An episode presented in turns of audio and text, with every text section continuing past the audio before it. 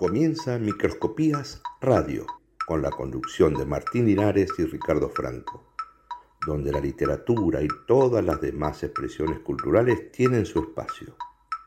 Sean bienvenidos. Hoy, hoy, hoy, mira aquella bola, la bola que rebota en la cabeza de ese niño. ¿Quién es ese niño? Ese niño es mi vecino. ¿Dónde vive? En aquella casa. ¿Dónde está la casa? La casa está en la calle. ¿Dónde está la calle? En la ciudad. ¿Dónde es la ciudad? Entre las montañas. ¿Cuáles montañas? Montañas de los Andes. ¿Y dónde están los Andes? En América del Sur, continente americano, bañado por los mares de tierras del centro de todo el planeta.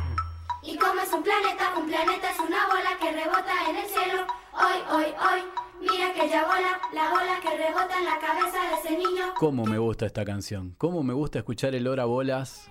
Que es, es- esa percusión del comienzo es como que le da ya ritmo, ya le ya da ganas, ¿no? Hay algo de un palpitar fuerte Un ahí, palpitar. Con, con ganas de hablar, ¿no? Exactamente. Bueno, bienvenidos todos. Esto es Microscopías Radio. ¿Qué tal? ¿Cómo están? Bienvenidos todos a este nuevo programa. ¿Qué tal, don Ricardo Franco? ¿Qué cuenta de bueno? Muy bien. ¿Cómo anda, don Martín Linares? ¿Cómo anda eso? ¿La Eh, semana? Muy bien, realmente una semana nos ha tratado bárbaro. Del otro lado de la cabina lo tenemos a Pablito Vallejo, siempre dándonos una mano. Ahí está, muy bien, Pablito. Y bueno, hoy tenemos un programa en el cual vamos a intentar, y como siempre lo decimos, hablar de literatura y de las artes en general. Sí, señor. Eh, siempre desde el llano, nunca desde un podio ni nada que se le parezca, eh, tratando de evacuar las dudas que nosotros mismos tenemos, eh, porque es, es un trabajo constante esto, ¿no? De estar buscando, de estar justamente lo que hablábamos, el microscopio, esto tratando de hacer un poquito más grande esas, esas cosas que apenas se ven, ¿verdad? Sí, totalmente. Y por ahí, este, poner el foco, la mirada en algo de los que nos inquieta. Hay temas que, na- nada, nos atraviesan y un poco va por ahí la cosa. Esta semana, ¿con qué estamos, Martín? Bueno, esta semana nos tocó hablar de las miradas, ¿sí? Opa. Hay miradas, hay miradas de ojos que nos, que nos dejan patitiesos, para usar una palabra Ajá. muy vieja. Me sube el 2. Sí, señor. Eh, hay miradas eh, que, que contrastan eh, con lo que uno piensa y lo, y, lo llevan a otros mundos. Hay miradas necesarias también, ¿no? Hay miradas necesarias. Hay alguien que uno este, necesita que nos mire. Desde el mirá mamá lo que estoy haciendo sin manos en la bicicleta hasta la persona amada, ¿sí? Exacto, sí, sí, sí. La mirada dice mucho, la mirada tiene un lenguaje propio que, digamos, interpela muchas veces, ¿sí? Totalmente. Pero creo que con el tema de las miradas existen también otros factores, porque la mirada puede ser parcial, ¿sí? Sí, La mirada que lo ve todo no existe y el gran hermano creo que falló. totalmente. creer que Total- falló. sí.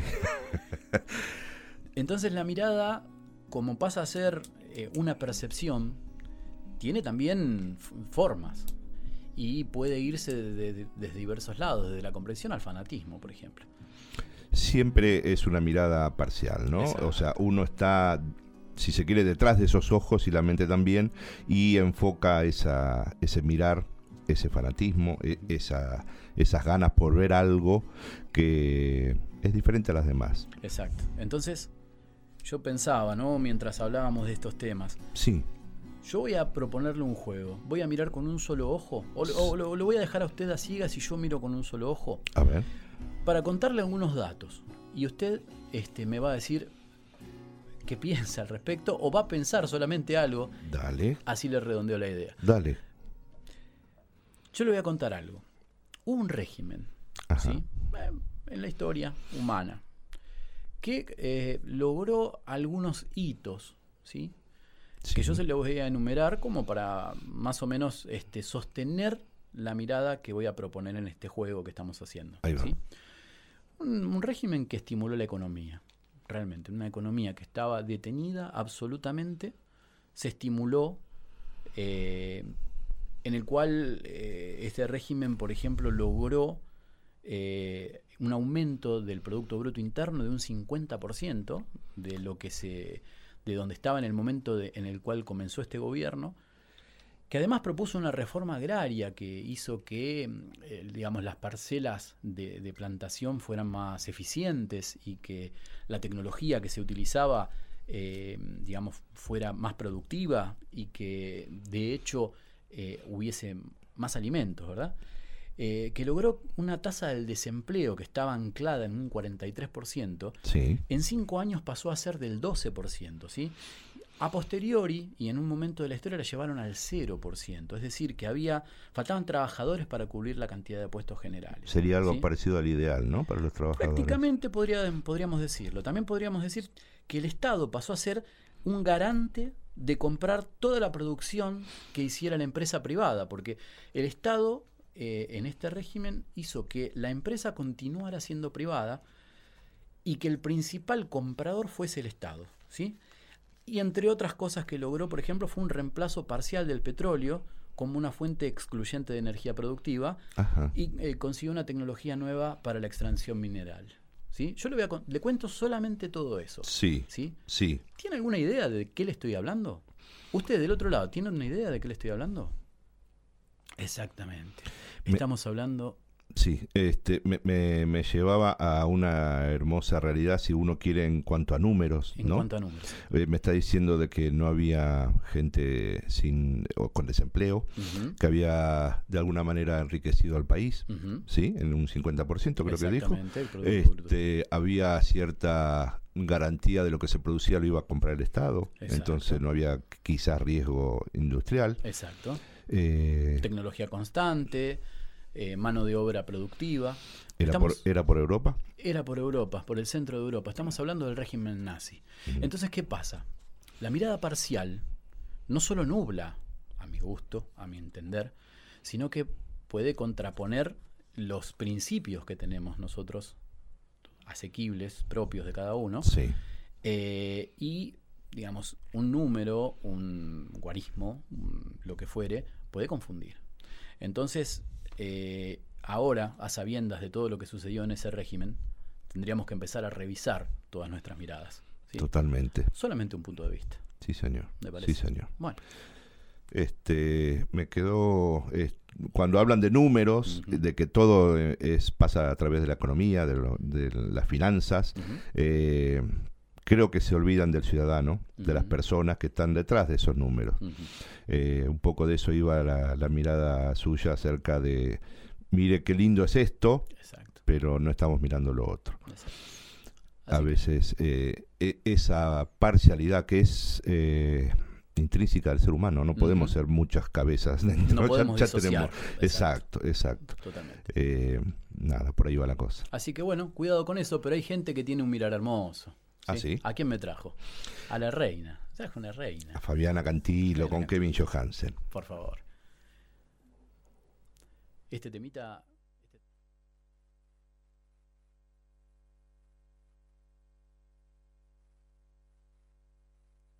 Bueno, tenemos algún problemita técnico, quédese tranquilo. Pero, Este eh, era un, álbum que sacó. ¿Estamos saliendo? Sí, Sí, sí, sí, sí, sí, perfecto, perfecto. ¿Lo tenemos ahí? Bueno, entonces cuénteme un poquitito. A ver, este es, es un cover en principio. Es un cover de Los Pericos, muy conocido, Exacto, ¿sí? sí. Eh, que pertenece a un álbum de Fabiana Cantilo que sacó con clásicos del rock nacional. Exacto, revisitando, ¿no? Exacto, dándole una su propia mirada, su versión Exacto. de lo- algunos clásicos Su del rock. mirada, sí, tal sí, cual. Bueno, sí, señor. Mientras estamos con esto, podemos seguir hablando de otras cositas porque hoy tenemos un programa muy rico en eh, charlas, ¿sí? Bien. Eh, en un ratito, este, me- me- pídame un Uber porque nos estamos yendo a Río Negro, ¿sí? ¿Sí? Eh, vamos a estar muy con el sur este, esta semana, de la Semana de las Miradas. De Bien. hecho, el, el viernes de esta misma semana Sí. vamos a volver a Río Negro.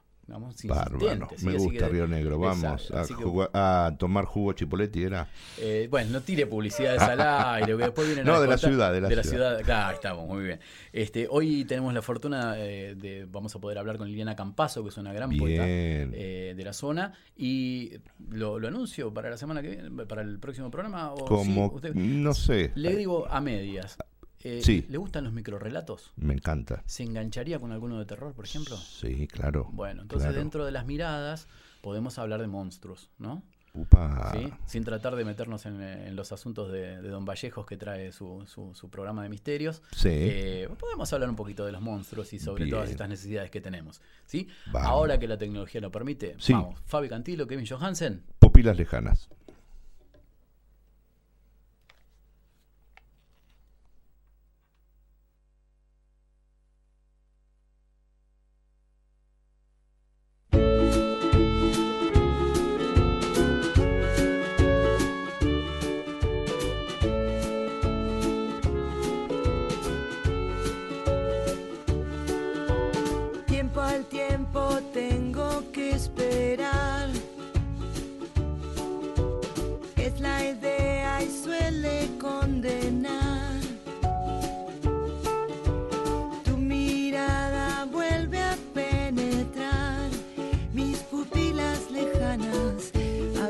Si todo acaba aquí.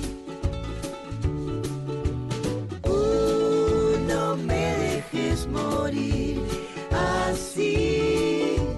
Uh, no me dejes caer en la trampa. Veo tu sombra contra la pared. ¿A dónde? ¿Dónde estoy? ¿A dónde es mi lugar? Paredón me vienes a buscar. Tu venganza me alcanza. A ver si todo acaba aquí.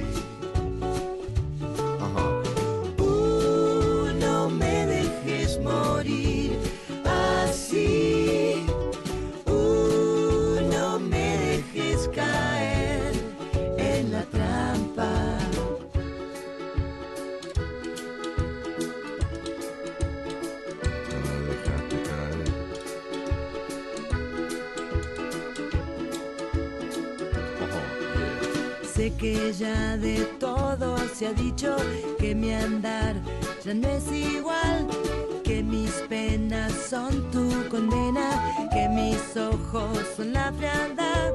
Sé que has dado justo en mi pecho munición a voluntad. Déjame salir de este encierro, no soy tu chica ni tu verdad.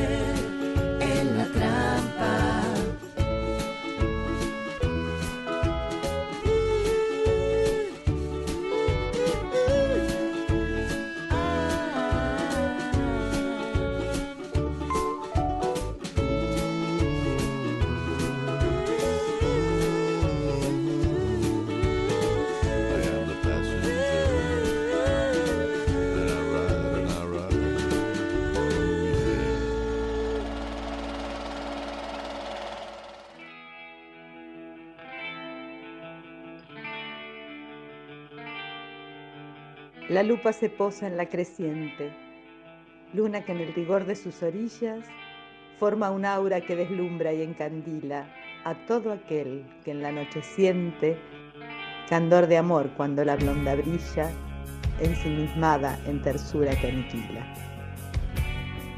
Lupa creciente en microscopías radio.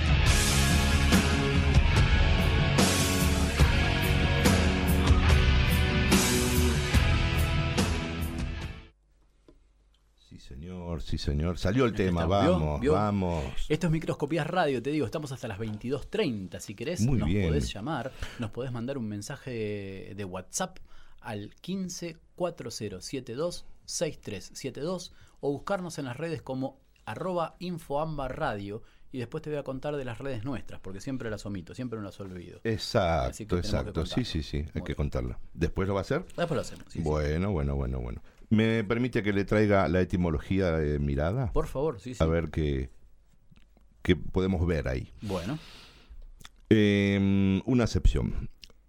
dice de una persona que es cauta y reflexiva. Ajá. ¿sí? Eh, habla de merecedor de buen o mal concepto. Una mirada. ¿sí? Hablaba de una persona que obra con miramiento, un hombre muy mirado. Una mirada es tiene esas acepciones. Mirada, la palabra Sí, mirada. señor. sí- sí, la palabra. No, no, pensé que iba a habla desde eh, la adjetivación, ¿no? De, Claro. Son varias acepciones. Bien. Y bueno, obvio, la acción de mirar. Pero la mirada eh, tiene ot- otras eh, aristas.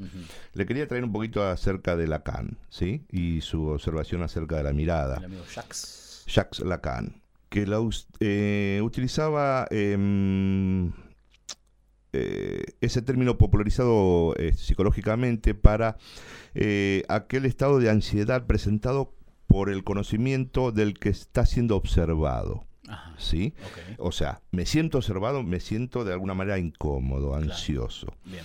De ahí, este, mm, habla de un poco de que es la pérdida de la autonomía de ese individuo que está siendo observado. Claro.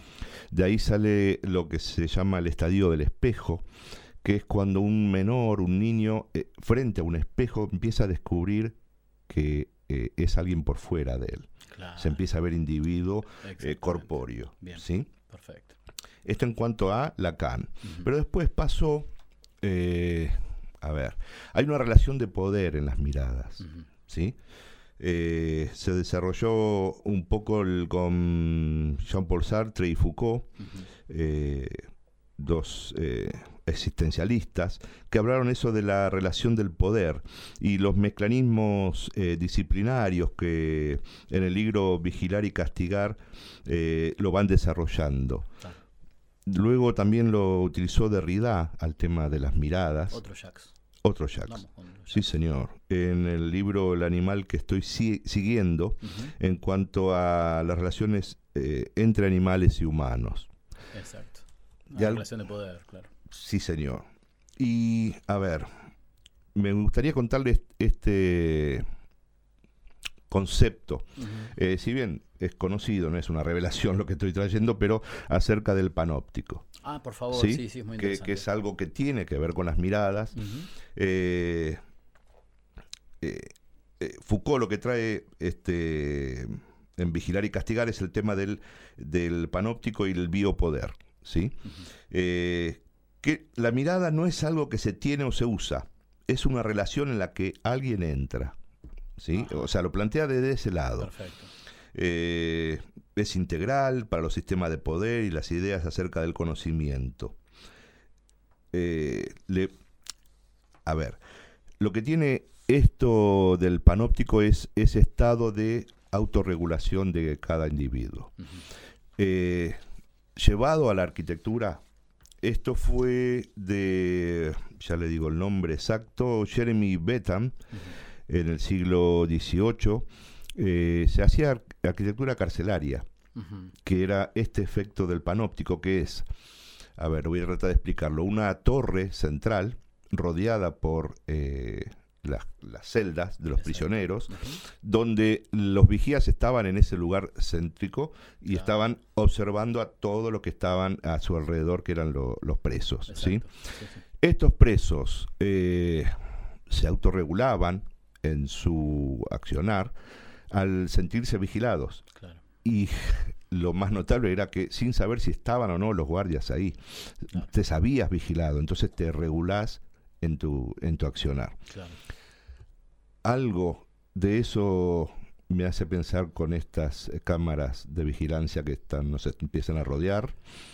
Algo me lleva a ciertas creencias religiosas, el que todos nos ven, Claro. ¿sí? Eh, usted hablaba un poco del gran hermano, Exacto. de esos eh, grandes sistemas autorregulatorios del humano y que tiene relación estrecha con la mirada y quién nos mira. Y tiene que ver también con la despersonalización de la mirada, ¿no? Porque en definitiva eh, lo que te controla, lo que te mira, observa y regula es un ente, ya no es una persona este, como, como el que es mirado, digamos, ¿no? Sí, claro, siempre está esa relación de poder que le decía. El- Exacto. digamos, el que ejecuta, ejecuta el poder eh, está observándolo a usted. Hay una escena muy eh, particular y esto es un guiño para la gente que, que, además de ser fanática de Harry Potter, ha aceptado las películas, por ejemplo, ¿no? Hay un momento en que la directora del colegio Hogwarts Sí. eh, tiene una discusión con una interventora Ajá. ¿sí? del colegio. Y en ese momento se establece una relación de poder justamente a través de las miradas y una escalera, que es muy gráfica la escena Sí. porque depende de quién está situado en una parte, digamos, superior, más alta, ¿sí? Con Sí. respecto a la otra persona, es la que está dominando la conversación. Y la conversación se quiebra cuando una de las personas está a punto de caerse de su sitio, ¿no? Total. Tiene que ver con el dominio, perdón, establecido por la mirada, ¿sí? Y bueno, creo que, que es, es- Ah, es algo para por, ilustrarlo. exacto, algo por ahí está, está esto. ¿Quiere que le cuente un poquito de construcciones en la Argentina Sí. con relación al panóptico? Por favor. Está la cárcel de Boulogne-sur-Mer en Mendoza, en la ciudad de Mendoza. Ajá. Eh, la ex cárcel de Caseros, acá en Tal Cava, cual, en la sí. ciudad de Buenos Aires. la ex penitenciaría, hoy Parque Las Heras, en Ciudad de Buenos Aires también. El ex penal de Ushuaia, en Tierra del Fuego. Y como ejemplo de este panóptico está en el edificio de las tres facultades de la Universidad Nacional de La Plata. Bien. Sí, eh, es algo que, digamos, las construcciones en Argentina ya empezaron cuando ya estas teorías estaban abundando, ¿no? Entonces, Exactamente. tiene que ver mucho con la aprovechación de, de toman ese- aprovechamiento, perdón, de estas. Tom- tomando ese ejemplo, es- ese sistema, eh, em, lo llevan a, de arquitectura carcelaria, lo llevan a, a ejecutar acá en la Argentina también. Bien. Después me va a hablar de miradas de ojos verdes y de ese tipo de miradas, ¿no? No vamos a hacer, vamos a hablar solamente de la mirada La mirada dura y... dura, no, no, no, represiva. no, vamos a y- ir por todas. Bueno, listo, entonces espero su, Sí. su reflexión al respecto. Vamos y venimos, ¿le parece? Muchas gracias.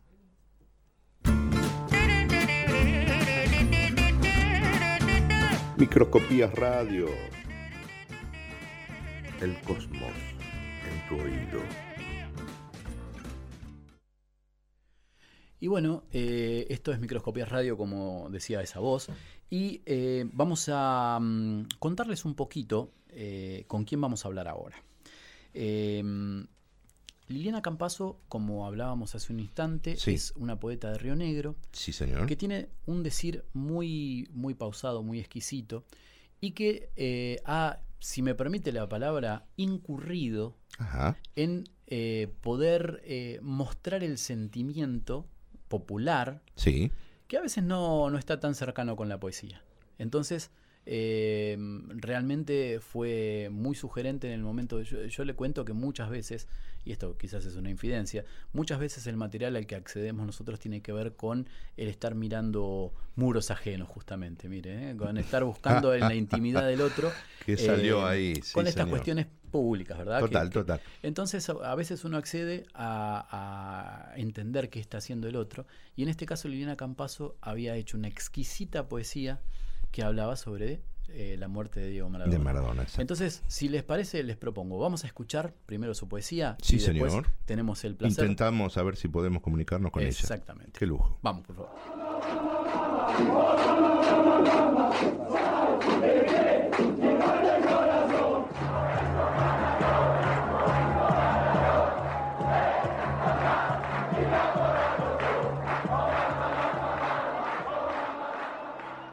Yo me robaría el cajón de Maradona. Saldría en un carro de botellero, como los que había en mi barrio cuando chica. O mejor, en el carro de Pascualito que pasaba por el frente de la casa de mi nona. Me robaría al Diego para pasearlo por todos los barrios de pibes pobres, por todos los bordes de los bordes. Dejaría que lo tocaran, le tiraran flores, camisetas, pelotas de trapo, besos lo peregrinaría a Luján o hasta el mismo límite en Ushuaia. Lo pasearía con una orquesta que tocara cumbias, tarantelas, el jijijí de los redondos. Todas sus mujeres bailarían atrás y habría diez cuadras con sus hijos caminando. Dos caballos oscuros arrastrarían ese carro. Un recorrido eterno dando vueltas, aviones dibujando con humo, diez en el cielo. Vendedores de gorras, remeras, pelotas, salvarían este año de miseria. Choripanes, pochoclos, tipos vendiendo pelotas con su cara, banderitas. Me robaría el cajón con las flores y lo sostendría en este viaje hasta que el sol, la lluvia, la tierra, el viento lo volvieran cenizas que volaran por todo el territorio de la patria.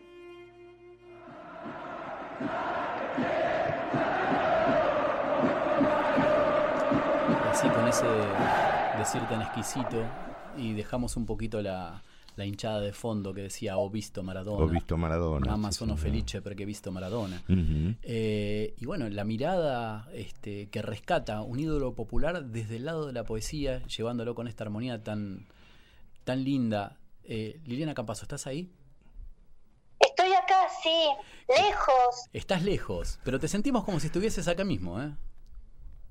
Qué suerte. ¿Dónde estás eh, en este momento? Contanos. Eso, contanos, ¿cómo Yo estás? estoy en, en casa, en el lugar donde escribo, en el lugar donde pinto, Ajá. y cerquita del mar, y el mar hoy está furioso y se escucha fuerte. Muy bien, ¿pero estás en Río Negro en este momento o estás en otro lado?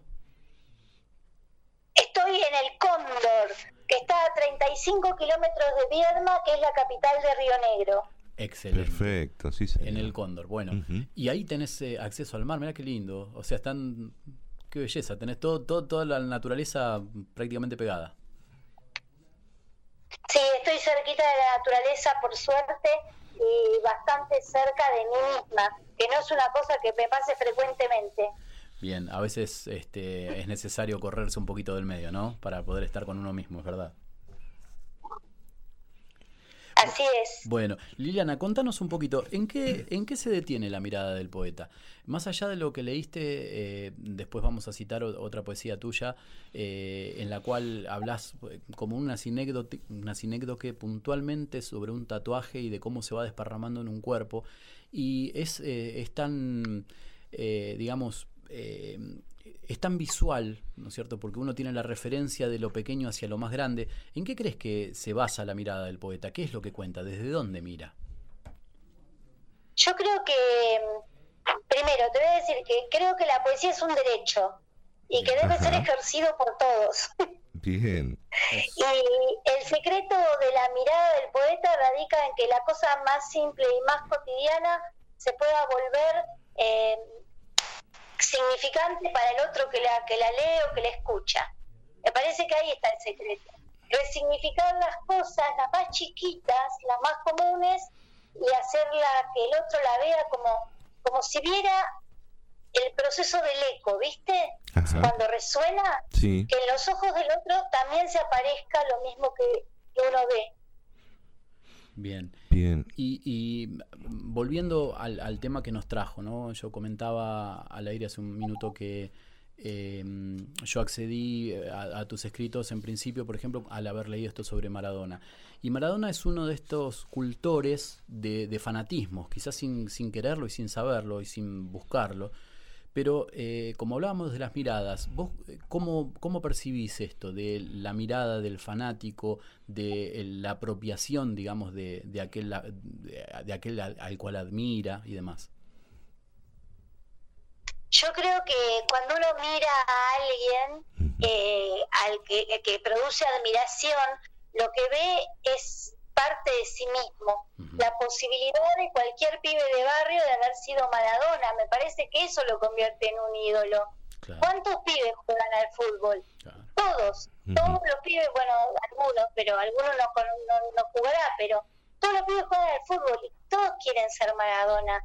Y Maradona tenía la cualidad de tener pedacitos de todos nosotros en su propia existencia. Exacto. Era un pibe común.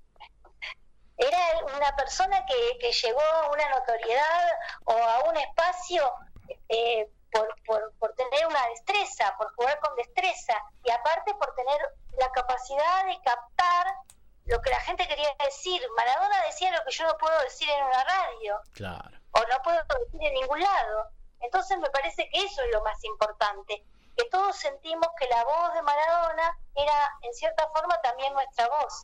Exacto, sí. es. Exacto, sí, sí, sí, sí. Pensaba en eso de las miradas, ¿no? El Diego era un imán eh, increíble para las miradas de los demás. Eh, y eh, comentabas, eh, Liliana, que muchos de los que juegan al fútbol se sienten representados eh, o quieren ser Maradona. No sé en tu caso si jugaste al fútbol, pero tuviste una mirada acercándose a ese a ese eh, imán que era Diego, ¿no es cierto? Mira, yo soy una analfabeta futbolística, bueno, realmente una analfabeta deportiva.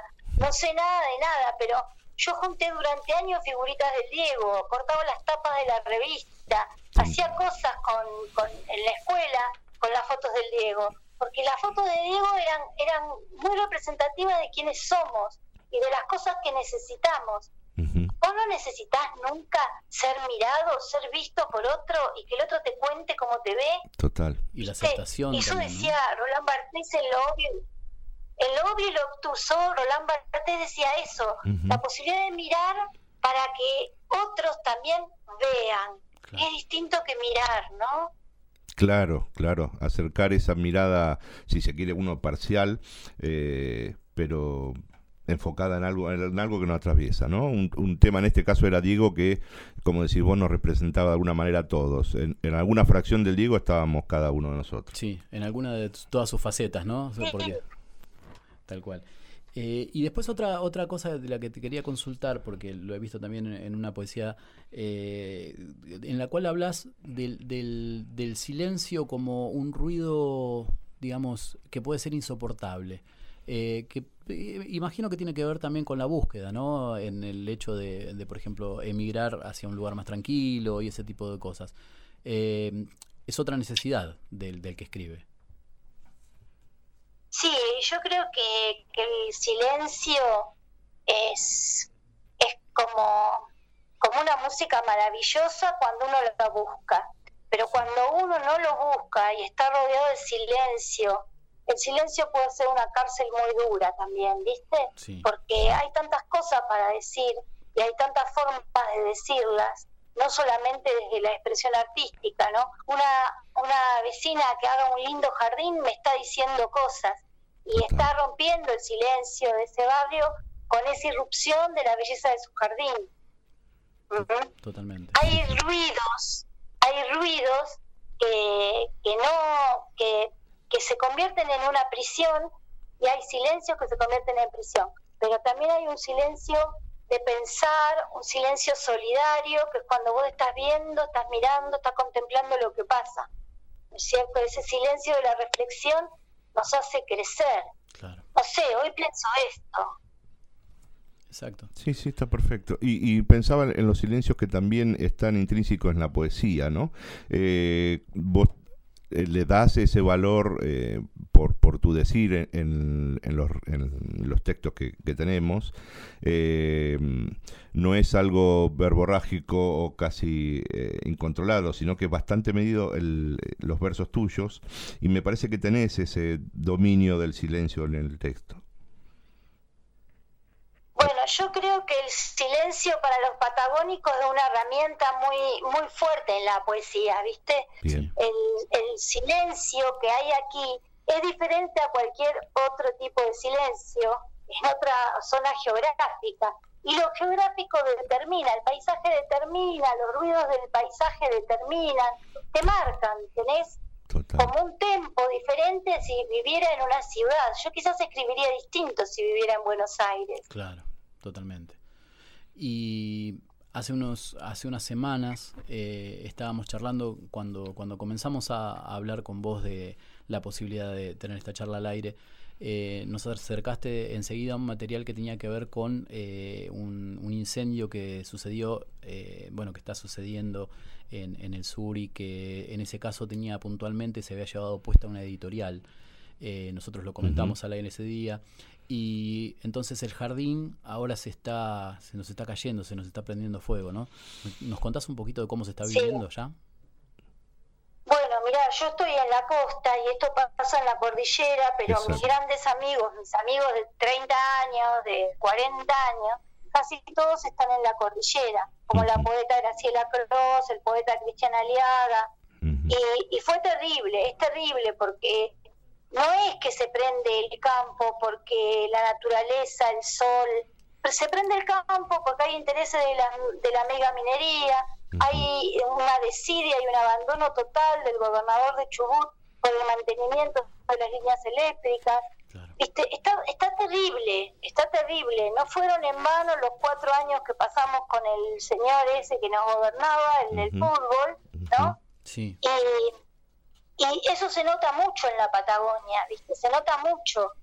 Se nota mucho el- el- la mirada de, de acudir a los recursos naturales como vendiendo las joyas de la abuela. Y nosotros no estamos dispuestos a sobrellevar ese tipo de vida. Queremos seguir viviendo en un ambiente que nos respete y al cual respetar y en el que nos sintamos parte. Viste, acá donde yo vivo, en Viedma, en la época del presidente ese, que no voy a decir cómo se llamaba, pero le gustaba el color amarillo, Sí, lo conocemos. eh, nosotros peleamos muchísimo, tuvimos una lucha terrible en las calles eh, para que no instalaran una central atómica. ¿A vos te parece que al lado del Río Negro, uno de los más caudalosos del país, de los menos contaminados, iban a poner una, una central atómica? No, y la Una peleamos, la peleamos, como la pelea la gente de la cordillera con los proyectos megamineros. No es aceptable perder el agua, no es aceptable perder la meseta de Somuncura en explotaciones mineras. No es aceptable. Y también, Porque los que vivimos acá, sí. que somos pocos, queremos seguir viviendo como vivimos. Y también se está buscando demonizar, ¿no es cierto?, a los habitantes de ciertos lugares por este mismo tema. Eh, entiendo que eh, esto, esta, esta propuesta de, de estos seres eh, malos y que, y que buscan, no sé el final de qué, tiene que ver también justamente con el, aprovecha, con, con el abuso sobre los recursos naturales, ¿verdad? los recursos naturales y las comunidades indígenas. Exacto. Eh, vos sabés que la Patagonia eh, sufrió lo terrible que fue lo que llamó la generación del 80, llamó la conquista del desierto, Sí. no, fue, no fue más que un plan de exterminio. y exterminaron a gente como vos, como yo, eh, como mis hijos, como mis nietos, los exterminaron. Yo vivo exactamente a 140 kilómetros donde estuvo el campo de concentración indígena más grande del país, que fue Valcheta. Ujú. Si en algún momento vamos a Todos los indios, desde, Tierra del Fuego, desde Tierra del Fuego a la provincia de Neuquén, la provincia de Río Negro, la provincia de Chu- de Chubut, fueron llevados ahí y vendidos en remates. ¿no? Entonces, toda esa gente, toda esa gente que sufrió la cancelación de su lengua, el- el- la expropiación de sus territorios ancestrales, ahora son fabricados como enemigos y no son los enemigos, son los que han cuidado el agua, son los que han cuidado los valles, son los que han cuidado la meseta durante generaciones y generaciones. ¿Cómo se puede combatir más allá de, la, de la lucha, eh, digamos, embanderada de, de- de- de pedir, de robar, de marchar, más allá de todo eso, eh, de que deje de suceder esto? ¿Cómo, ¿Cómo desde el lado de la literatura, desde la poesía, podemos salvarnos? Se puede salvar haciendo haciendo difusión, ¿viste? Nosotros tenemos grandes poetas mapuches, una de ellas es Liliana Ancalao, que está en Comodoro, después si querés te paso sus datos para que hables con ella. Encantado. Eh, la, eh, la recuperación de su lengua, ¿eh? la recuperación de su cultura ancestral y sobre todo la mirada que tienen sobre los recursos naturales, los animales, el agua y las personas. ¿Vos sabés que los mapuches no tenían huérfanos? Mira. No había niños sin padre, porque el niño pertenecía a la comunidad. a la comunidad. Siempre había alguien que se ocupaba de ese niño. Claro, claro. Sí, eh, bueno, nosotros estamos intentando desde lo, desde lo poco que se puede hacer, desde lo pequeño, de lo microscópico, eh, tratar de hacer visibles estas cosas. De hecho, eh, nuestro premio, hasta ahora el único que salió en un sorteo que tenemos que seguir anunciando, tiene que ver justamente con el recupero de las lenguas originarias que están siendo perdidas, ¿no es cierto? Totalmente, sí. Eh, y creo que sí, tenés eh, toda la razón. Sí, necesitamos una mayor difusión para que el mensaje tome cuerpo, ¿verdad? Y, y bueno, se, se empiece a hablar en otros términos de esto. Claro, y se conozca, ¿viste? Porque siempre se teme a lo desconocido y hay discursos oficiales eh, construidos a partir de, de- de lecturas de, de la historia oficial que no son reales. ¿no? Sí. no son reales. Hay que ponerse en campaña de poner en valor esa palabra de los que están más calladitos, de los que están más al borde, porque son los que nos sostienen. Tal cual. La pregunta que, que le, le hacemos a todos nuestros invitados, Liliana, eh, te la vamos a, arrimar también. ¿Para qué sirve en estos tiempos la poesía? La poesía sirve en estos tiempos como para rescatar lo que nos queda de humanidad. Estamos jodidos, ¿viste? Estamos re jodidos. No solamente por la pandemia, estamos jodidos por el capitalismo, por una mirada muy, muy cruel que nos atraviesa, eh, donde prima lo tecnológico y lo individual y nos olvidamos de, del, del proyecto del ser humanos. Y me parece que la poesía nos pone en esa sintonía, ser humanos. Bien, bien. ¿Tenés algo más que querías compartir Qué con lindo nosotros? decir, ¿eh? Qué lindo decir, realmente. ¿Te quedó algo que querías compartir con No, pero me encantaría, Sí. Sí, sí. me, me encantaría, ¿sabes qué me encantaría? Que, eh, que después te pase el teléfono de Liliana Ancalao y te puedas pasar una hora charlando con ella. Encantado. Porque es sí. una persona sabia y, y puedes saludarlos y darles una petit clase de mapuche. Bien. Eso No sabes lo lindo que suena el mapuche.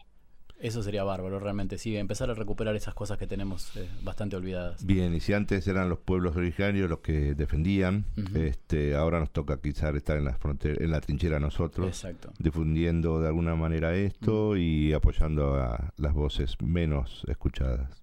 Tal cual. Bueno, Liliana, la verdad, un gusto eh, haber charlado con vos. Eh, ¿te, te guardaste algo para, para leernos? Muchas o- gracias, Martín. No, realmente el Bueno, gusto- te leo un poema cortito. Dale, sí, ¿Ahí te, cómo no. tenés tiempo? Sí, siempre. Hay lugares parecidos a sótanos, pero no existen en el espacio físico del mundo. Se encuentran o pasan desapercibidos. Según el clima o el ánimo de Dios, caemos o entramos allí. Cuando el borde mismo de la realidad se hace permeable o se derrite y lo otro la atraviesa. Esos sótanos son oscuros. En su interior voces negras o heladas nos recuerdan que nada somos sin la luz. La luz es la flecha o el pájaro que sale de tus ojos o de tus manos cuando en tu mesa hay un pan que no se come, pero se guarda para el otro. Ese está en el fondo mismo, ese fondo sin luz, que no es un lugar físico del mundo, y se parece a un sótano, donde el ánimo de Dios nos pone a prueba. Y entonces la voz de adentro es la que dice, Dios no existe. Qué fuerte. Muchas gracias, Muy Liliana lindo, gracias. Muchas gracias. Gracias. Martín. Muchas gracias por la invitación. Un abrazo grande. Que esté bien. Listo, un beso. Bueno, ella fue Liliana Campazo desde Río Negro. Y lo primero que nos trajo, demos la vueltita y volvamos a lo mismo. Hubo unos osados que les, a los cuales les gusta el cuarteto y algo más. A ver.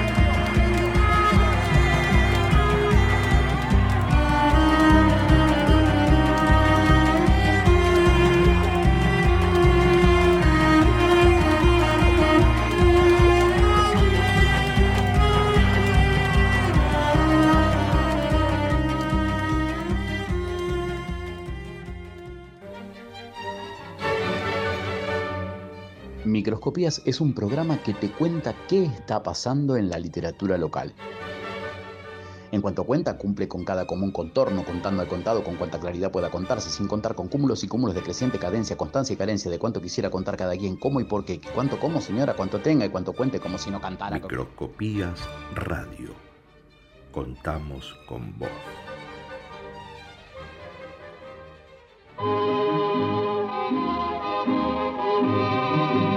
Y a partir de ahora es Kelly Gavinoser quien nos invita a recorrer parte de su laberinto literario. Des yeux qui font baisser les miens, un rire qui se perd sur sa bouche, voilà le portrait sans retouche de l'homme auquel j'appartiens. Quand Bueno, este, seguimos acá en Microscopías de lujo en lujo, ¿eh? la verdad que esta noche un placer. Realmente. Eh, a ver, ¿quién nos acompaña ahora? Bueno, ya estuvo el, el presen- la- el separador que presentaba a Kelly Gavenoser, otra amiga nuestra que nos viene a, a conversar. Eh, Kelly, a ver si estás por ahí. Estoy por acá. Muy ¿Cómo- bien, ¿cómo estás? ¿Cómo, cómo no voy a estar? Feliz de estar con ustedes. ¿Mm? Muchas Es gracias. una alegría para nosotros también. Bueno, sabes que estamos más o menos en el tema de las miradas, de Bueno. el poder que tiene, de las miradas que precisamos, las miradas que nos controlan, las miradas eh, amables, las que no tanto. Eh, ¿Querías conversar algo acerca de eso? ¿Cómo, cómo lo ves? Bueno, lo veo desde un lugar muy egoísta, pero tomo el egoísmo como algo positivo. Dale. ¿Mm? Como el shock consigo mismo. Entonces, entonces eh, me- ha provocado este tema. Bien. Eh, no, nunca suelo por mi cuenta ni por la otra hablar de lo que escribo, ni de lo inédito, ni de lo publicado. Pero me han tocado con este tema, porque cuando elegí el subtítulo de mi libro Historias sin Historia, Sí. el, el subtítulo es La mirada que piensa, la mía. Sí, señor. Sí. Entonces, la mirada que piensa tiene voz. Todo, todo el libro es la voz de mi mirada. Entonces acá hay una gran diferencia. Por ejemplo, con el panóptico de Foucault, visto, visto desde la mirada externa y la mirada a lo externo. ¿Mm? Entonces, ¿qué es lo que le dio lugar después de su libro excelente, gran escritor, gran pensador? Eh, eh, las palabras y las cosas, en donde es prácticamente el único libro que hace referencia a algo que tiene que ver con nosotros, con la literatura, especialmente con la poesía y con el sentido de la metáfora, como otro libro, La arqueología del poder, eh, la arqueología del saber, perdón, yo se me escapó el término que no quería usar. Estoy, eno- estoy enojada conmigo. El saber es ¿Por qué? Porque a partir de ahí, eh, Foucault se convirtió eh, en Foucault poder. Así que todo, todo es poder. Entonces es el panóptico a lo externo y desde lo externo. Estamos, que, que, que es meritorio, es plausible, es realísimo, y uso el superlativo. Más realidad que, que esa, bueno, pero no es la realidad desde la mirada interna, desde la otra mirada que busca, que aprende, que observa, que quiere ser futuro. Por eso digo la mirada que aprende. Entonces esa es la mirada que piensa. El, el pensar, el volver a reflexionar, remirar, reflexión, espejo, reflejo y camino. Entonces ese es el sentido eh, de, la, de la mirada. Y lo escribí más de una vez, mejor dicho, me escribió lo que tengo adentro y se transformó en la mirada que, que habla por escrito. Bueno, yo tuve, Además, les cuento a, los oyentes porque vos no lo vas a decir, A eh, tuve la, la gran chance de leerlo y es una hermosa deconstrucción del idioma y una reconstrucción que tiene que ver con las necesidades eh, que a veces ni siquiera, o sea, que son necesidades del idioma y, digamos, todo hay que releerlo. Reflexionar, como decía Kelly, ¿no? Eh. Ninguno de los textos me parece que es automáticamente aprehensible. No lo pasás así nomás. Exacto. ¿Qué, qué pasó Y acá? a- Lo- haces una Exacto. relectura y, y Y, lo a vas- través de la revisita, ahí Sí. uno, uno se queda con un concepto interesante siempre. Bueno, yo veo eso que está diciendo, incluso utilizando la palabra re, re, re como prefijo. Está re bueno. El volver a sí, escucho la voz gangosa, pier- pierdo nitidez y, y- y no escucho bien, ¿eh? No, A ver. Entonces, eh, disculpen, eh, quiero continuar con ese pensamiento. Dale, sí. Entonces, entonces todo lo que es re es volver hacia atrás para estar en un presente que mira hacia adelante, que mira, que mira hacia adelante. Entonces, es, es otro la mirada panóptica. Por eso es rever y remirar con los dos conceptos, Ricardo, que mencionaste hace, hace un rato, de, de, vista, y- de vista y mirada. Sí. Pero se unen los dos. Entonces, eso es lo que más me importa cada, ca- cada, vez- cada vez que vuelvo sobre el tema. Entonces, la mirada tiene el efecto de la vista, pero en profundidad. Claro, exactamente. Entonces, volver sobre la lengua, que es volver sobre nuestro idioma, mm, Sí. es profundizar el léxico para ver todas las posibilidades de conocimiento y de comprensión que hay en los ítems léxicos que forman nuestra lengua. Y yo hablo con nombres técnicos. ¿Estamos? Ujú. Está muy bien. Eh, ¿Me recordás a, a un- una, una cita de un guitarrista de rock clásico que fue Jimi Hendrix, que Sí. ha- hablaba de la diferencia entre el oír y el escuchar, ¿verdad? Que tiene una Es la misma diferencia que hay entre mi- mirar y ver, pero desde, desde el otro sentido tan importante. Exacto, ¿Mm? exacto. ¿Estamos?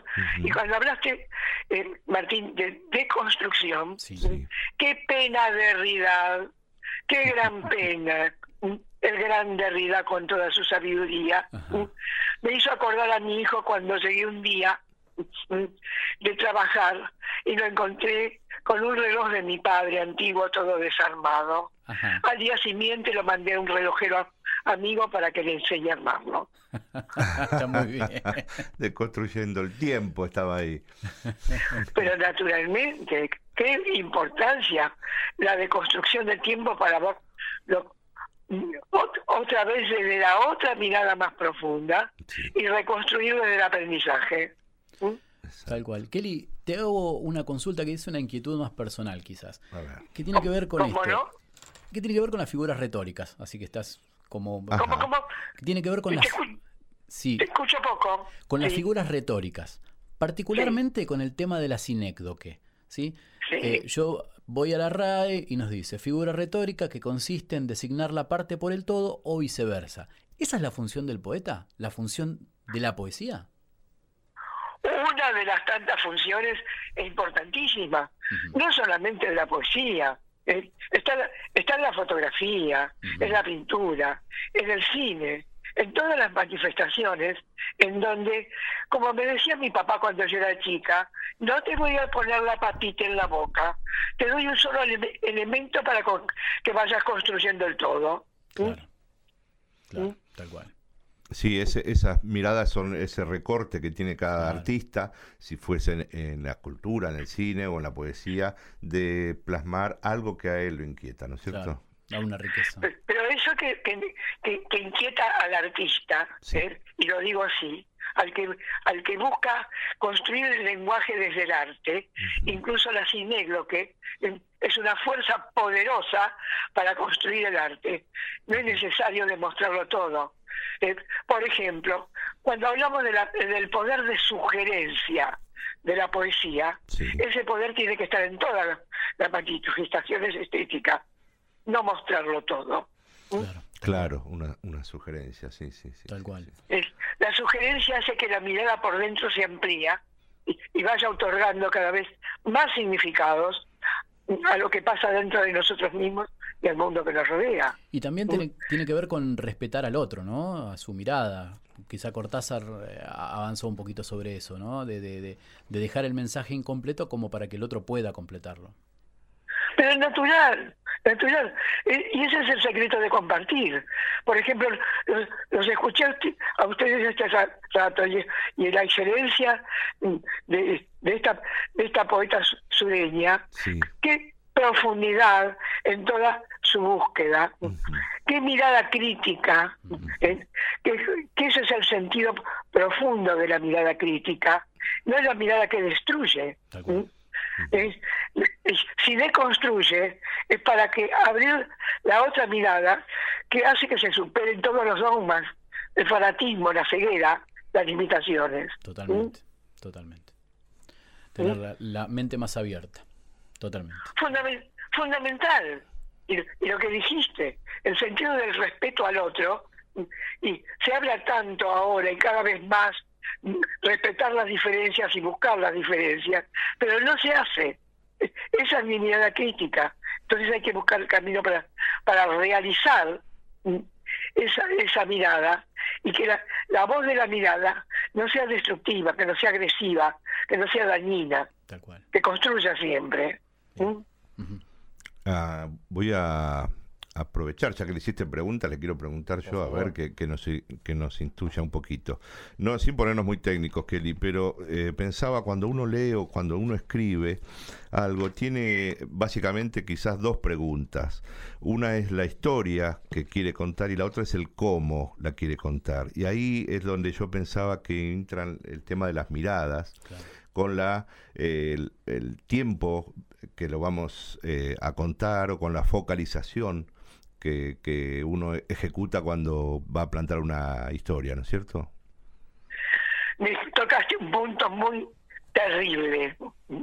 Incluso hablando hace un tiempo con una escritora de- novelas Ajá. que dijo, caramba, mi novela solo cuentan lo que pasa. Ah, qué penoso. Eh, No haces pensar, no haces sentir. ¿M? Solamente es hecho tras hecho, tras hecho y tras hecho. ¿Y qué? Estamos en un mundo donde justamente se refieren hechos, incluso se repiten y se repiten y se repiten, se desgastan y anulan toda posibilidad de sentir y pensar. Entonces, toda, toda historia, eh, eh, si no va a la profundidad y al porqué de los hechos como búsqueda, no como solución, ¿m? entonces no lleva a ningún camino. Es lo que estamos viviendo en todos los órdenes. ¿m? Perfecto. Muy bien, sí, realmente. Ent- eh, Entonces es la historia con es, es lo que se llama técnicamente discurso. Caramba, qué palabra que se ha limitado solamente a dos o tres aspectos que se pusieron de moda. Tal cual. Porque quizás tiene que ver con que el discurso solamente muestra lo que es se decide a mostrar, ¿verdad? Entonces hay, digamos, todo detrás, hay toda una, un- una constelación de cosas que quizás no aparecen dichas y que deberían entenderse.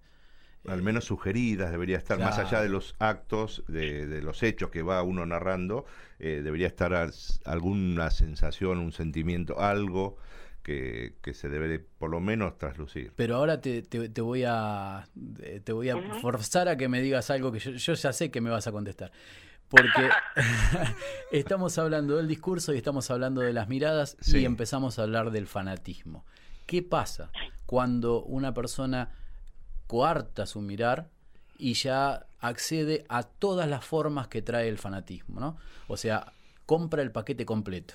No se queda solamente con lo, con lo que sirve, sino que compra el paquete completo. ¿Qué pasa con eso?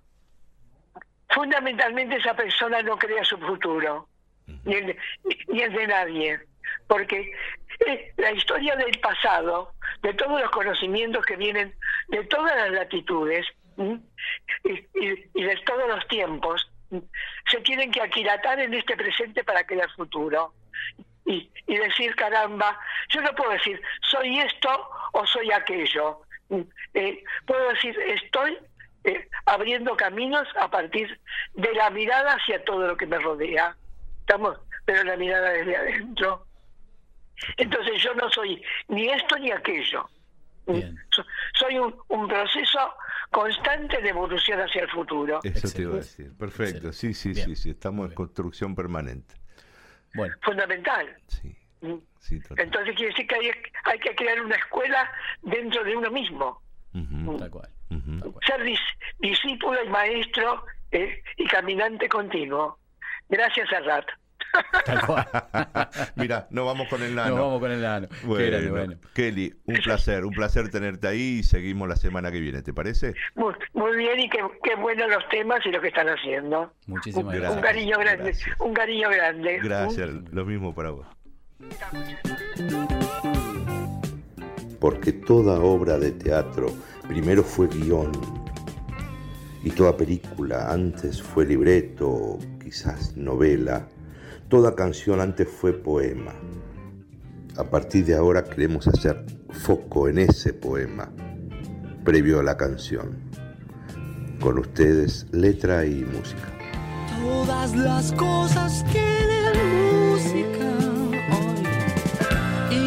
cada tonta cosa es música del sol de la tarde. Bien, esto es Microscopías Radio y estamos, si querés mandarnos un mensaje de WhatsApp en el 1540726372 por las radios es arroba infoamba radio. Tengo que decirle que esta es, mi sección favorita del, del programa. Pero sigue con las flores, ¿eh? Sigo con las flores, sí. Bueno. sí. porque si no va a dejar de hacerlo y entonces es preferible. Hoy Bueno. me sorprendió con su búsqueda. Ahí estamos. Tengo que decirlo, ahí me- realmente de, me de eso, sorprendió. de eso, me- de eso me, me gusta, ¿eh? Bien, De eso, eso es lo que intento. Muy bien. Eh, bueno, lo que traemos es un sencillo del álbum El tiempo de nuestras vidas. De Miley Cyrus. Eh, es del 2009. Y bueno, vamos a recorrer un poquito. Si me permite, antes de meterse en tema, yo le digo, yo a Miley Cyrus la conocí solamente porque tengo una hija adolescente. Bien. Yo conocí a su padre, que era un cantante country de los años 80, Billy Ray Cyrus, que tenía una, cantidad de, de- de- de- de melodías ¿Cuántos exquisitas. años tiene usted? Mejor no lo sepa. Bien. Vamos. Cuando te miro. Todo el mundo necesita la inspiración. Todo el mundo necesita una canción, una bella melodía, cuando la noche es tan larga. Porque no hay ninguna garantía de que esta vida es fácil. Sí, cuando mi mundo se cae a pedazos y no hay una luz para romper la oscuridad, ahí es cuando yo te miro cuando las olas inundan la costa y yo no puedo encontrar mi camino a casa ya, ahí es cuando yo te miro. Cuando te miro, veo el perdón, veo la verdad. Tú me amas por lo que soy, al igual que las estrellas tienen la luna, justo ahí donde pertenecen y sé que no estoy sola. Cuando la luna perdón, cuando las olas inundan la costa y no puedo encontrar mi camino a casa de nuevo, ahí es cuando yo te miro. Yo te miro. Y tú apareces como un sueño para mí.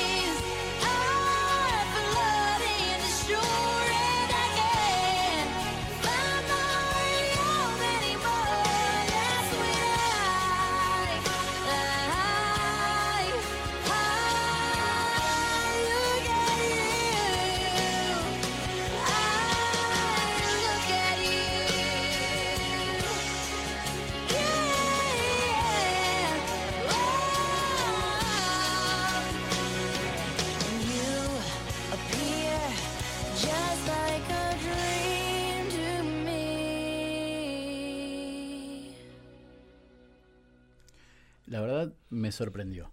Es porque uno ah, piensa en los temas pop y no analiza que detrás hay una Hay una letra. eh, Hay una letra, ¿sí? exactamente. Sí, es un, un tema que uno escucha en una radio volviendo a casa, busca algo. Casi como fondo y no, no Claro. sin prestarle. Bueno, de eso trata microscopía. ¿no? Exactamente, trata de Poner foco rescatar. Exacto, estas cosas. Bueno, eh, algo de lo que queríamos hablarles porque solemos omitirlo y tiene que ver con, eh, en mi caso, una cuestión etaria. Usted ya sabe que uno pasado los 85 años empieza a, a, a devariar, A olvidarse cosas, un poquito. a olvidarse de las cosas, tal cual. Bien. Eh, ¿Qué me quería contar? Quería contarle que nosotros hemos desarrollado a la par de este programa Sí. eh, una página, una fanpage, como le dicen los chicos. La, verdad que, es un- la verdad que para mí es un adelanto de la naturaleza esto, que desconozco absolutamente. Sin embargo, intentamos este, generar contenidos eh, e ir este, sumándolos este, en este lugar como para seguir difundiendo lo que, lo que pasamos en la radio. ¿verdad? Bien. Entonces lo que hacemos es subir los programas completos, a veces podemos eh, cortar alguna de las notas Editar que al- tuvimos, algún- exacto, algún material, y sí. subirlas. Así que si eh, eh, gustan, pueden buscarnos en Facebook y en Instagram, en los dos casos de la misma forma, como Microscopías Radio.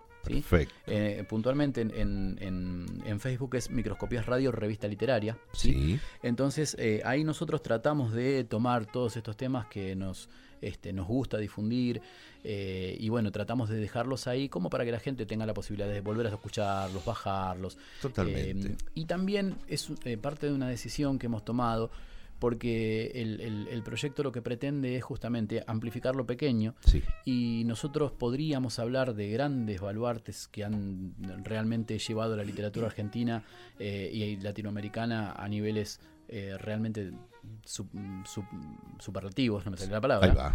Eh, pero decidimos, o sea, como no sé, podemos hablar de Borges, de, de Silvino Campo, Sí, podemos hablar de muchos grandes, pero decidimos tratar de Poner la mirada en otro lado. Exacto, de buscar justamente la difusión de todos los que estamos trabajando ahora y los que han trabajado antes en pos de que esto sea un- algo colectivo y no sea solo de unos pocos iluminados que están encerrados en una biblioteca. ¿verdad? Ahí va. Así que bueno, ya saben, pueden buscarnos Microscopías Radio en, eh, En micro- Facebook, dijo, y en Instagram. Exacto. Próximamente, ¿quién, quién sabe? ¿Quién sabe?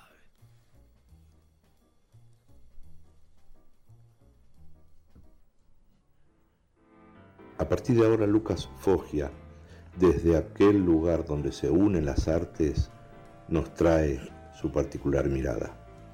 Buenas noches a todas y a todos. Hoy nos convoca el tema de la mirada y es inevitable vincularlo a la focalización, a ese procedimiento narrativo de exploración de universo y cosmovisión de un personaje, de un sujeto.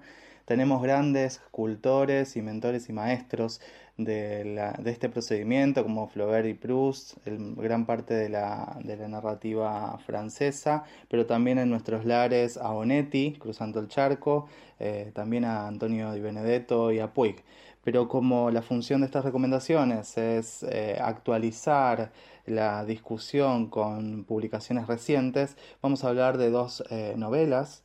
La primera, de Tatiana Chibuliak, se llama El verano en que mi madre tuvo los ojos verdes. La edita Impedimenta en 2019. La autora es una autora moldava escribe en rumano y sin embargo la historia está anclada en la, en principio en la ciudad de Londres y luego en la campiña francesa. La historia del verano en que mi madre tuvo los ojos verdes eh, nos mete en la mirada de Alexi, un joven con trastornos psiquiátricos que desprecia y es cruel y violenta con su propia madre, eh, le echa la culpa de todo lo que lo malo que le fue sucediendo a lo largo de la vida. Él pertenece a una familia polaca que vive en, en Londres, en la ciudad de Londres, y la madre al final de un curso le propone eh, pasar las vacaciones, los meses de vacaciones, junio, julio, agosto, en una casita en la campiña francesa. Y allí la relación con ella se irá transformando profundamente, tanto con ella como consigo mismo. El libro realmente no tiene desperdicio. Les leo cómo empieza. Van a ver, este es el tono que se mantiene a lo largo de toda la novela. Es una, una novela cortita. Aquella mañana en que la odiaba más que nunca, mi madre cumplió 39 años. Era bajita, gorda, tonta y fea. Era la madre más inútil que haya existido jamás. Yo la miraba desde la ventana mientras ella esperaba junto a la puerta de la escuela como una pordiosera. La habría matado con medio pensamiento. Junto a mí, silenciosos y asustados, desfilaban los padres, un triste atajo de perlas falsas y corbatas baratas, viniendo a recoger a sus hijos defectuosos, escondidos de los ojos de la gente. Al menos ellos se habían tomado la molestia de subir. A mi madre yo le importaba un pimiento, al igual que el hecho de que hubiera conseguido terminar unos estudios. Dejé que sufriera casi una hora. Observé que al principio se mostraba irritada y caminaba arriba y abajo a lo largo de la valla. Luego se quedó inmóvil, a punto de echarse a llorar, como alguien con quien se hubiera cometido una injusticia. Esta novela recuerda al libro de Mark Haddon, éxito de ventas y de, de, lecturas, de hecho con una adaptación muy famosa al teatro, El curioso accidente del perro de medianoche, pero en este caso tenemos un protagonista muchísimo más cruel y despiadado, una mirada mucho más brutal sobre la realidad, sobre la sociedad y su propia familia y su propia condición. Esto genera en el transcurso de la novela un etos muy lírico que pese a la crueldad del discurso eh, hace del, libro y de la propia perspectiva algo muy disfrutable y sentimental. Incluso pueden relevarse ciertos homenajes al impresionismo francés, a la pintura impresionista o a Van Gogh, de hecho, ¿no? con ciertas imágenes de la campiña francesa muy, muy elocuentes. El segundo texto del cual les quería hablar es La telepatía nacional de Roque Larraqui, publicado el año pasado, a fines del año pasado, en septiembre, octubre, por Eterna Cadencia. La novela nos ubica en los años 30 en la Argentina, es decir, en un contexto de pleno fascismo, en donde nace el revisionismo histórico y las corrientes de, fascistas de, de, los hermanos Irasustra. En este marco nos encontramos con Amado Dam, quien quiere inaugurar un parque etnográfico, el primer parque etnográfico del país, que dicho mal y pronto sería un zoológico humano en donde reunir a diferentes etnias de todo el mundo. Para ello, junto con la Peruvian Rubber Company, importan de la selva eh, peruana, de la Amazonia peruana, a un colectivo de una tribu eh, de indios, nombrados así en la novela, para incorporarlos a este parque etnográfico. El problema del texto se da a partir de la aparición de un perezoso ancestral que este grupo de indígenas peruanos lleva consigo como si fuera una especie de dios y este perezoso, a partir de unos pases mágicos, vamos a decirlo así para no adelantar nada de la novela, lo que hace es eh, infundir la capacidad de la, tele, la habilidad de la telepatía entre aquellos que el propio animal eh, escoge, elige para estos pases.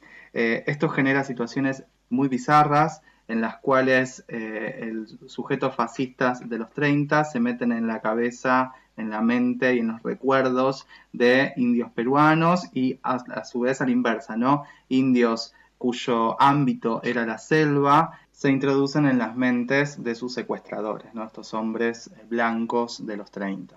Así, la tesis fantástica de la telepatía cruza las miradas entre los sujetos que vienen de distintas culturas y generan eh, situaciones muy interesantes de leer y de pensar tanto sobre nuestros presupuestos culturales como sobre aquellas cosas que por vivir en ciudades y vivir en, civilizaciones occidentales no podemos ver de nosotros mismos.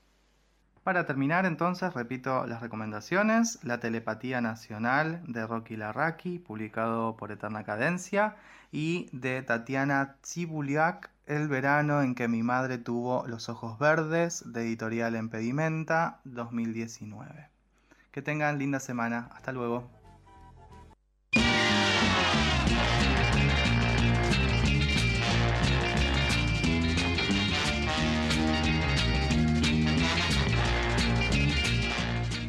Deja de reírte, patán, y pon la radio que ya empezó Microscopías Radio.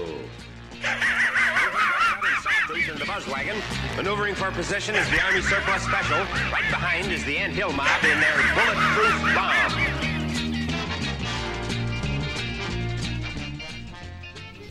Qué placer, qué placer. Bueno, seguimos de lujo en lujo, ¿eh? Señor. Me, me, uno se va con mucha data de, de acá, ¿no es Realmente, cierto? Hay que ponerse a leer tanto, tanto. ¿Cuántas vidas queremos tener? Sí, realmente. Bueno, ahora lo llevo a otro placer, ¿le parece bien? Sí, señor. A ver si podemos con la tecnología y está Marcelo por ahí. Hola, Marcelo, ¿estás por ahí? Hola, ¿qué tal? Buenas noches, ¿cómo les va? ¿Qué decís? ¿Todo bien? ¿Cómo andás, Marcelo? ¿Todo bien? Bien, bien, por suerte acá en casa, noche fresquita, así que tranqui. Sí, señor, está llegando el Por suerte otoño. disfrutando. Bien, sí, está bien, llegando el otoño a las puertas de, de un nuevo feriado, así que Sí, total. También. Totalmente. eh, de una nueva reflexión también seguramente, así que Tal cual. Bien, mucho, mucha obvio. tela para, para cortar, va a dejar el, el fin de semana largo. Sí, señor, sí, para señor. los que siempre estamos pensando, ¿verdad? O sea, para los que siempre estamos maquinando, maquinando cosas. Sí, sí, sí, totalmente, totalmente. Bueno, eh, Marcelo Sandone nos trae generalmente a- algo acerca de los cómics, pero también vamos por la música, por el rock. Este, y Sí, esta, vamos esta semana estamos con, la mirada, así que no sé qué, Sí, qué querías contarnos, por dónde querés empezar. Sí, el, el tema, eh, lo que pasa es que el tema de la mirada es complejo desde el punto, depende de cómo se aborda el tema también, ¿no? Por Ahí está, ejemplo, porque uno la, la mirada es algo muy profundo, es algo muy poderoso en- dentro de lo que es la naturaleza humana. Con una mirada se pueden decir muchas cosas. Uno puede obviar cosas, uno puede afirmar cosas, Sí, uno enamora a través de la mirada, ¿sí? Uno expresa todas sus emociones a través de la mirada. Eh, por eso es un tema muy muy muy complejo, muy muy lindo para tratar. Eh, generalmente en el bueno en los cómics volviendo de vuelta como, como habíamos hablado de del Eternauta, Sí. aprovechando la oportunidad de la mirada, eh, ahí está lo que mm, Oesterheld quería muchas veces, va, lo que él intentó eh, decir ¿no? sobre su mirada lo- sobre lo que eran los héroes. Para Oesterheld por ejemplo, los héroes eh, americanos, ¿sí? Lo- los superhéroes, o sea, los Supermanes, los Batmans, Sí, ¿sí? los Flash, sí. eh, eran personajes como muy acartonados, ¿no? Como que buscaban la perfección siempre, como tipo, no me puedo equivocar, tengo que hacer todo bien. Ujú. Eh, el Oesterheld estaba como un poco en contra de la idea de eh, el héroe como, eh, digamos, eh, individual, ¿sí? Como el héroe tirado al individualismo, ¿sí? Por ejemplo, Batman es un vigilante nocturno que generalmente anda solo. Sí. Eh, al menos durante la- los primeros largos años de, de Batman, él estuvo solo, después lo incorpora Robin. Eh, lo mismo que Superman, por ejemplo. Superman es un héroe muy solitario. Después se le fueron agregando toda una galería de, de personajes, ¿no? Como él, que es la prima. Sí, pero generalmente los superhéroes americanos son eh, solitarios ya de por sí. Sí. Aparte porque generalmente han sufrido una pérdida, ¿sí? Eh, Superman perdió su planeta natal, Batman a sus padres, eh, Flash a la madre en un suceso extraño. Eh, en cambio, los, el, el héroe argentino generalmente no. Por ejemplo, con lo que pasa con el Eternauta, es el Eternauta, Juan Salvo, es un héroe gracias también a, la- a las personas que lo acompañan durante esa nevada mortal. Quizás si esa nevada mortal hubiera ocurrido, por ejemplo, en Estados Unidos, Superman lo hubiera solucionado yendo directamente al punto de origen. En cambio acá, en, en Argentina, es una situación cotidiana de eh, gente compartiendo ¿sí? dentro de una casa. eh, un momento, viene esto y dicen, bueno, ¿qué, ¿qué pasa? ¿Cómo lo podemos resolver? Entonces, Juan Salvo, al ser una persona, un hombre común, un hombre normal, también debe apoyarse en el, en el resto, ¿no? De, de la gente que lo acompaña. Porque cada uno tiene una habilidad diferente. A él, si cuando vamos leyendo la historieta, por ejemplo, lo, él va compartiendo sus inquietudes, ¿sí? Los demás también dan su punto de vista sobre qué se puede hacer, sobre qué no. Desde el momento también en que, por ejemplo, hacen el traje con el que él sale, ¿no? A la nevada y a ver cómo había quedado Buenos Aires después de eso. Se da cuenta de la desolación, todo eso. O sea, esa es la una de lo que podemos decir, digamos, acerca de una de, la- de las miradas, ¿no? De, de la diferencia está. que tenemos Claro. Pensaba que ahí está la, la mirada, ¿no? Del autor en cuanto a lo colectivo frente a lo individual. Claro, exactamente. Generalmente el, el cómic eh, estadounidense es muy de eso, es muy del individualismo. Salvo después, bueno, tenemos también la Liga de la Justicia, pero incluso dentro de la Liga de la Justicia, que es un grupo generalmente de siete héroes, ¿sí? Que se juntan a resolver un problema en común. Incluso eh, dentro de eso también hay un poco de individualismo ahí, porque siempre el que sobresale generalmente en la Liga de la Justicia, bueno, no es Superman. Claro. Siempre son los mismos. Son La Mujer solistas, Maravilla por ahí, claro, la Mujer Maravilla por ahí, eh, en algunas historias destaca, o sea, es ella nada más, pero generalmente siempre Superman y Batman, siempre va lo mismo, va la cosa esa individual, ¿no? Va esa cosa de, de yo lo puedo todo, como es muy del cómic yankee eso igual, ¿eh? Es muy del cómic yankee eso de de situaciones que se pueden re- hiper mega de situaciones muy bruscas, muy Sí. toscas que el héroe generalmente o resuelve las piñas haciendo volar a algo. ¿viste? Claro. En cambio, para Latinoamérica no, para Latinoamérica generalmente siempre se busca, viste, algo como más. eh, nosotros somos como más de eso, ¿no? Me parece a mí. Ya viene Total. por una cosa también, eh, me parece que es medio tribal lo de Latinoamérica, esa cosa del conjunto, Perfecto. ¿sí? Claro. Si uno, por ejemplo, revisa la historia, qué sé yo, San Martín, cuando cruzó los Andes. San Martín los Azores con Darko, ujú. eh, para que fuera a hacer el, el mapeo, digamos, de la cordillera de los Andes, se apoyó en O'Higgins, también en Bullard. eh, o sea, es, es todo el héroe argentino es, es muy del conjunto. Tal cual. Sí, bueno, Manuel Belgrano también eh, combatiendo en el norte, apoyado también por, por San Martín, Sí. por Miguel de Güemes, Güemes que también, cierra la frontera, es tal cual. increíble eso. Claro, eh, es como, ¿no? Me parece a mí que, que esa mirada es interesante también. Eh, Para, incluso para desarrollar, eh, para comparar, digamos, cómo el, a nivel eh, nacional y extranjero, ¿no? Digo, cómo, cómo es a nivel europeo, a nivel Norteamérica y a nivel acá, ¿viste? ¿Será por eso que, Me por parece a ejemplo, mí que eso es interesante. tal cual, será por eso que, por ejemplo, hablamos de Diego como una parte nuestra, volviendo a lo que empezamos en el comienzo del programa? Es que comienzo del programa ustedes estaban haciendo la entrevista que fue muy interesante porque justamente salió el tema de Maradona, ¿sí? Un hombre que ha sido muy admirado, muy idolatrado y también muy resistido, Tal cual. ¿sí? Durante mucho tiempo. Pero también yo creo porque el- la construcción del, del ser nacional, ¿sí? Lo que nosotros... Nosotros tenemos una muy mala costumbre, para decirlo dice llanamente, que es nosotros encumbramos al ídolo, sí lo llevamos al, al tope del mundo, arriba del mundo, al techo del mundo, y después con la misma facilidad lo destruimos. Totalmente. ¿Sí? Es, es, es muy nuestro eso, ¿eh? Pero con todo nos Sí, ha sí. pasado. Nos ha pasado con Borges, nos ha pasado con Maradona en el deporte, En Favaloro. eh, nos ha pasado con Fangio, por ejemplo, con Favaloro. El mensaje de Favaloro, cuando Favaloro se suicida, se pega un tiro en el corazón. El mensaje que hay entre líneas Muy es fuerte. terrible. Muy fuerte. Él lo- es muy cruel, es muy cruel. Un hombre que inventó el bypass, Ujú. ¿sí? Y se termina pegando un tiro en el corazón. Es todo un simbolismo de la época también, ¿no? Tal cual, tal cual. Un corazón roto, un corazón atravesado por un disparo. Sí, no, no lo ayudaron en su momento a Favaloro. Él lo que estaba pidiendo era ayuda por todo lo que él también había dado. Un hombre totalmente desinteresado, ¿eh? Pero oh, eso también, esos mensajes son muy fuertes. Y con respecto a Maradona, sí.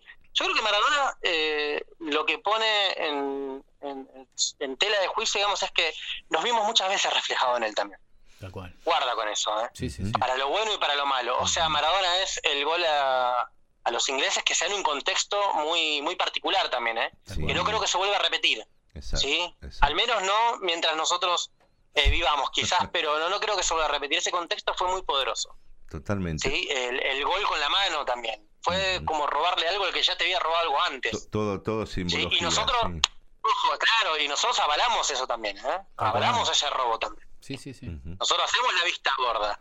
Y después, bueno, después los otros Maradona, eh, Maradona en los 90 insultando a todo el estadio San Paolo. A los italianos, Cuando sí, total. insultó el himno argentino, Maradona se sintió defraudado por la, por la gente a la que él había ayudado a, digamos, a surgir. ¿Sí? No nos olvidemos que cuando Maradona firma con el Napoli, él dice, yo quiero ser el, el ídolo de los pibes pobres. Totalmente, totalmente. Por ahí esa ¿Sí? O sea, un mensaje muy fuerte también, ¿eh? Sí, sí. Eso también tiene mucho de, ¿no? Habla de nosotros también, de esa cosa de que nosotros por ahí muchas veces decimos, sí, nosotros podemos con esto, vamos todos para adelante y cuando miras para atrás a ver quién te sigue, por ahí no te sigue nadie. Totalmente. O sea, es una orfandad, habla de una orfandad, ¿no? Propia de- del ser nacional que es bastante, bastante cruda. En una, com- eh, en una charla que tuvimos muy interesante hace un par de programas con Ricardo Tejerina nos decía, "N- no quiero que me suceda lo de Forrest Gump, de terminar de correr, mirar hacia atrás y no saber qué decirle a la gente que me acompañó, ¿no? Y probablemente a veces eh, es- hay un vacío de discurso eh, en esto de encumbrarnos o, o de subirnos a veces a, a algún lugar imposible de bajar, pues. Sí, yo creo, sí, yo creo que sí. Sí, sí, yo creo que eh, igual ese, ese panorama también es, es muy desolador, ¿eh? Cuando te pasa eso es, es bastante, es bastante bravo. Porque tampoco, también hay veces que por ahí uno no se encuentra preparado para eso. ¿sí? El momento lo encuentra uno, pero uno no está preparado para el momento. Totalmente. Porque uno no, generalmente no se prepara para esos momentos. ¿sí? Es como estábamos hablando hoy del, del Eternauta. Juan Salvo era un tipo normal que estaba jugando al truco hasta así una hora antes de que cayera la nevada. Y el tipo se encuentra con eso y dice, ¿y ahora qué hacemos? O sea, ¿qué hago? Meto la cabeza, no sé, saco la cabeza afuera y que me caiga una, Exacto. una, una- un copo de nieve y ya está, acabo con todo, pero no, hay un motivo para seguir adelante que era la familia y los amigos. Yo no quiero perder esto, yo no quiero perder mi grupo de pertenencia. Totalmente. ¿sí? El mensaje de salgamos adelante que, que no, no pasa nada. O sea, como tipo entre todos lo podemos resolver. Marcelo, ¿sabes Sí, que ese- tenemos, un problema gigante con vos? Cada vez que nos ponemos a hablar no podemos parar de hablar. ¿Qué pasó? Uy, ya nos fuimos de horario. Sí, ya. Eh, Sí, sí, ya me parece que nos pasamos, así que quédense tranquilos, no pasa nada. Nada, seguimos. Seguiremos en la Seguimos todos los miércoles. Dale, Dale. Marce. Un- uno de estos, Por favor. uno de estos días te voy a poner en un brete. Eh, me gustaría que me cuentes un poco porque eh, en una clave risueña un amigo me hizo una descripción hermosa de algo que yo nunca leí, pero que siempre me dieron Sí. ganas, que fue la fue la saga de El Cazador. ¿Vos estás con ese tema también? Uh, el cazador de aventuras. Sí, Exacto. el problema con el cazador de aventuras es que justamente pasa lo mismo que pasa con, con Diego. ¿eh? Es polémico el cazador de Listo, aventuras. lo dejamos Dale. para un nuevo Cuidado, encuentro. Entonces, Vamos a hacer un especial entonces del cazador. dale, con más tiempo. Sí, obvio, obvio, obvio. Buenísimo, obvio. sí, Martín siempre me, me te, ti- compromete. te tira algo, te tira algo. Sí, sí, así que tranqui, tranqui. Dale, Así Marcelo. que bueno, chicos, la los seguimos. saludo hasta el próximo miércoles. Saludos a ustedes y a toda la audiencia. Que ¿sí? estés muy bien. Gracias, que siga bien. Buena semana. Bueno, siempre valiéndonos, siempre valiéndonos, gracias Marcelo de la paciencia de Pepe Vázquez y, y de nuestro operador Pablito Vallejos. Este, los dejamos unos minutitos más tarde. Esto fue Microscopias Radio. Sí, señor. gustito para los oídos, cuénteme nomás. Dale, vamos con eh, Los ojos de mi padre, de Eric Clapton, para, ter- para terminar este, este día, nada, muy completito. Los ojos que acunan, ¿no? Los de papá. Sí, señor. Sí. Seguimos el viernes Sigamos. a las 9. Hasta luego.